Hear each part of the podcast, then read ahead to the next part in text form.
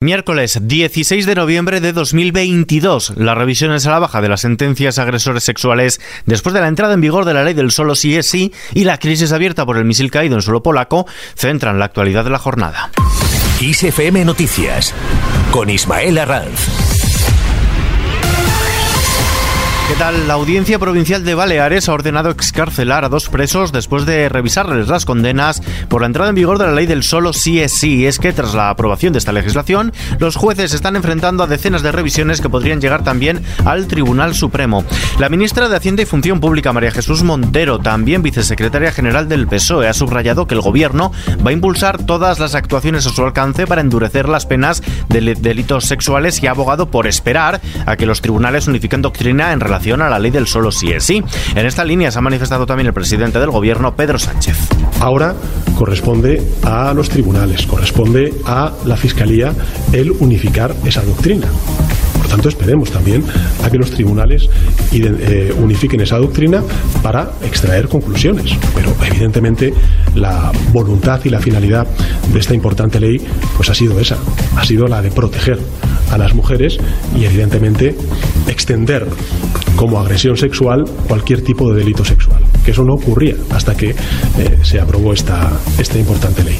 Y es que desde que ayer comenzasen a salir a la luz algunas reducciones de condena a agresores sexuales, la delegada del Gobierno contra la Violencia de Género, Victoria Rosell, y la ministra de Igualdad, Irene Montero, han indicado que la rebaja en algunas de estas penas se debe a que hay jueces que no están cumpliendo la ley por machistas. El problema que tenemos es que hay jueces que están incumpliendo la ley y ya les eh, decía, les explicaba que Naciones Unidas ya nos alerta de que esto puede ser así, de que el machismo puede hacer que haya jueces que apliquen de forma defectuosa una ley, que la interpreten erróneamente y que además ese machismo compromete la integridad y la imparcialidad de los sistemas de justicia.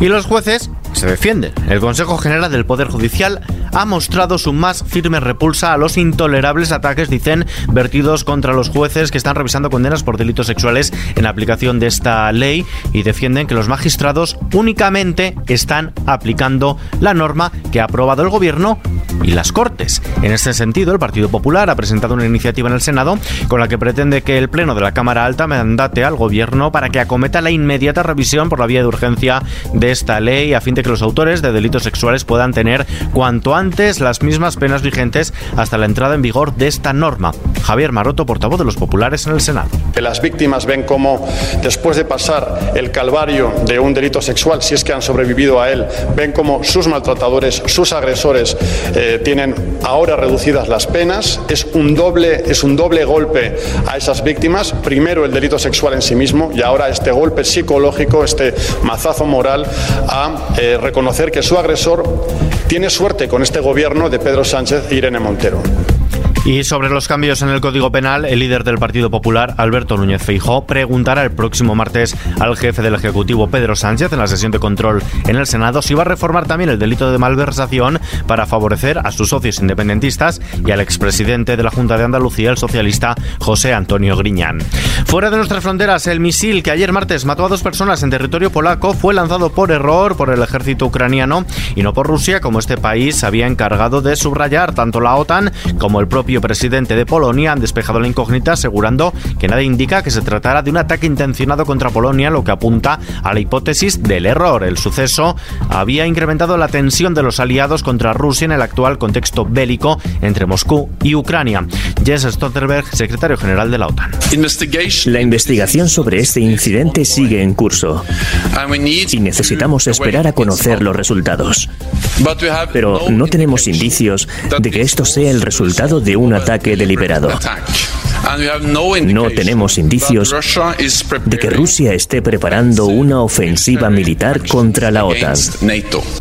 Zelensky, por su parte, dice que el misil no es suyo. El presidente ucraniano Volodymyr Zelensky sostiene que no tiene dudas de que la explosión que mató a dos personas ayer en Polonia no fue causada por un misil ucraniano. El país, mientras tanto, trata de restaurar los suministros. Varias regiones de Ucrania trabajan para restaurar el suministro eléctrico tras los ataques con misiles rusos del martes contra infraestructuras críticas en todo el país, mientras la población intenta adaptarse a la falta de luz y calefacción. En Estados Unidos, Trump anuncia lo que es, bueno, lo que era un secreto a voces, su aspiración de volver a ocupar la Casa Blanca.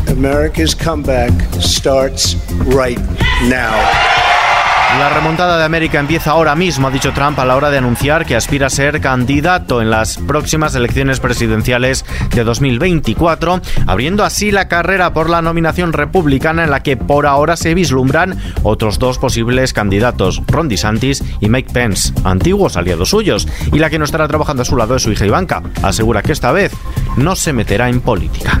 Abrimos ahora la página económica. Bruselas plantea un tope al precio del gas. La Comisión Europea ha dado a conocer a los Estados miembros los primeros detalles de su esquema para establecer un mecanismo de corrección del mercado del gas que se activará para capar los precios si estos alcanzan niveles máximos que deberán estar fijados de antemano a fin de tener un efecto inmediato. Mientras tanto, la electricidad bajará este jueves en nuestro país cerca de un 27% hasta los 75,5 euros el megavatio hora. Es su segundo precio más bajo del año de acuerdo con los resultados de la subasta celebrada en el mercado mayorista y gracias a la importante participación de las renovables, especialmente la eólica, que hoy ha concentrado la mitad de la generación eléctrica nacional. Y también en lo que toca a los bolsillos, se acerca la Navidad y muchos hogares se aprietan los cinturones. Seis de cada diez hogares españoles mantendrá estas Navidades su presupuesto en alimentos y bebidas, regalos y viajes. Aunque claro, les vaya a cundir menos. En el mercado la bolsa española ha bajado este miércoles el 1,06%, ha aguantado eso sí, por encima de los 8.100 puntos en una jornada marcada por la recogida de beneficios y por el leve retroceso de Wall Street. El IBEX 35 cierra en los 8.101 enteros. Fluidra e IAG encabezan las pérdidas con retrocesos del 4,94 y el 4,66% respectivamente en una jornada negativa para casi todos los sectores del selectivo. CaixaBank, por su parte, ha protagonizado la mayor subida, 1,52%. El euro se cambia por un dólar con 4 centavos. Y vistazo ahora a la previsión del tiempo. Meteorología prevé para mañana jueves cielos nubosos con lluvias y chubascos en las vertientes atlántica y cantábrica, así como en Pirineos debido al paso de sucesivos frentes que se moverán de noroeste a sureste. En el área mediterránea habrá en general solo intervalos nubosos con menor probabilidad de alguna precipitación débil y aislada, pudiendo estar incluso ocasionalmente poco nuboso en Canarias, cielo poco nuboso con algún intervalo. Temperaturas a la baja en todo el tercio noroeste peninsular y Canarias, mientras que las diurnas subirán en el resto. Y terminamos. Con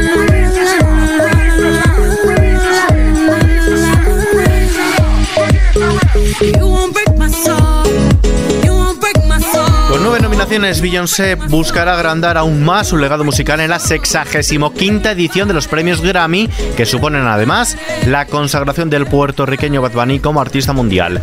La cantante de Houston es la favorita para triunfar en las tres categorías más importantes: mejor grabación, álbum del año y canción. Este Break My Soul que estamos escuchando.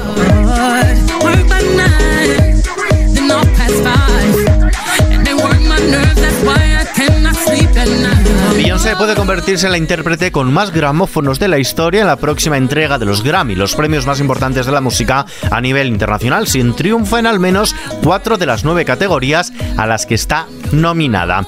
Con este temazo lo dejamos por ahora. La información, como siempre, puntualmente actualizada en los boletines de XFM y ampliada aquí en nuestro podcast XFM Noticias.